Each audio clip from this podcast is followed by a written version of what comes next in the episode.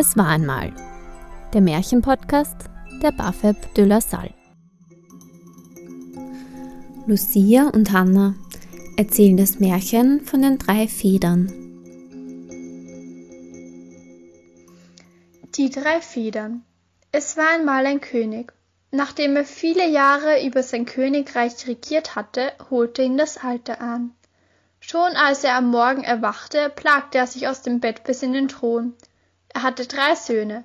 Die ältesten waren klug und der jüngste war etwas eigen und sprach nicht viel, weshalb er nur Dümmling hieß.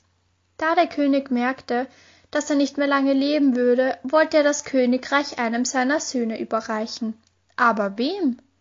Da kam ihm die Idee, und er sprach zu seinen Söhnen Zieht aus, und wer mir den schönsten Teppich bringt, dem überlasse ich meinen ganzen Reichtum. Um Streit zu verhindern, ließ er sie vor sein Schloss kommen, wo er drei Federn in die Luft blies, die den Weg seiner Prinzen entscheiden sollten. Die zwei Brüder folgten den Federn, die jeweils nach Osten bzw. nach Westen flogen. Die Feder des Dümmlings flog aber nicht weit geradeaus, sondern blieb ein paar Meter weiter weg auf dem Boden liegen.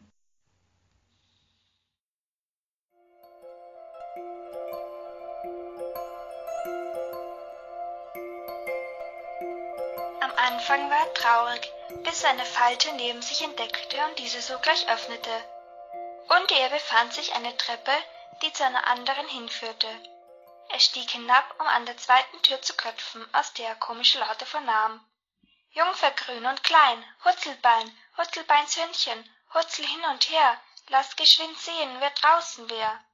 Die Tür öffnete sich, und er bekam eine dicke, fette Kröte mit deren Kindern zu Gesicht.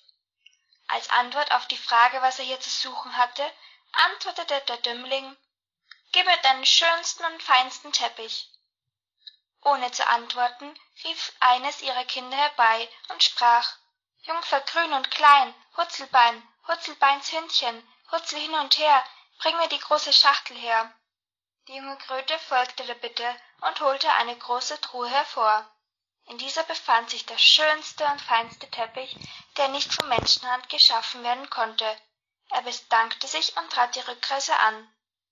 In der, Zwischenzeit waren die verbliebenen Brüder auch fündig geworden, hatten jedoch nicht viel Zeit mit Suchen verschwendet, sondern nur einer Bäuerin die groben Tücher vom Leib genommen, weil sie dem Dümmling keinen Glauben schenkten. Sie dachten, er würde nichts heimbringen, und so traten sie ebenfalls die Rückreise an.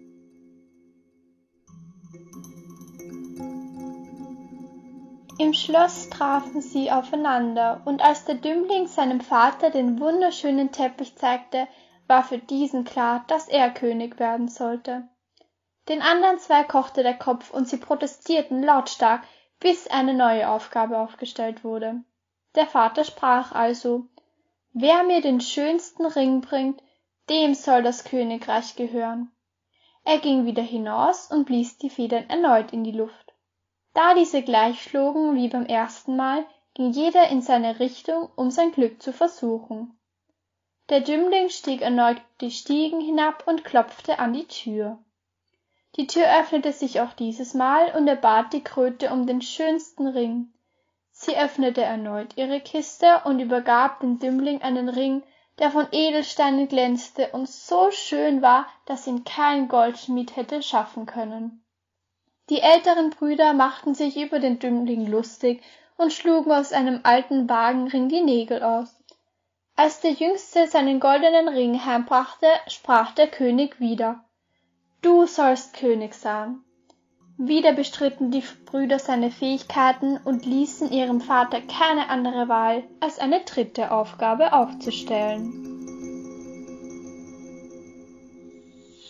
Der meldete sich erneut zu Wort. Wer mir die schönste Frau heimbringt, der soll König werden. Die Brüder gingen ein letztes Mal los, und der Dümmling meldete sich erneut bei der Kröte und bat sie um die schönste Frau. Diese antwortete Die schönste Frau ist nicht leicht zu bekommen, aber du hast Glück.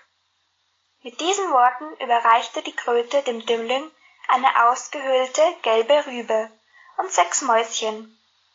Er ließ den Kopf hängen blickte in seine Hand und fragte sie traurig Was soll ich denn damit anfangen?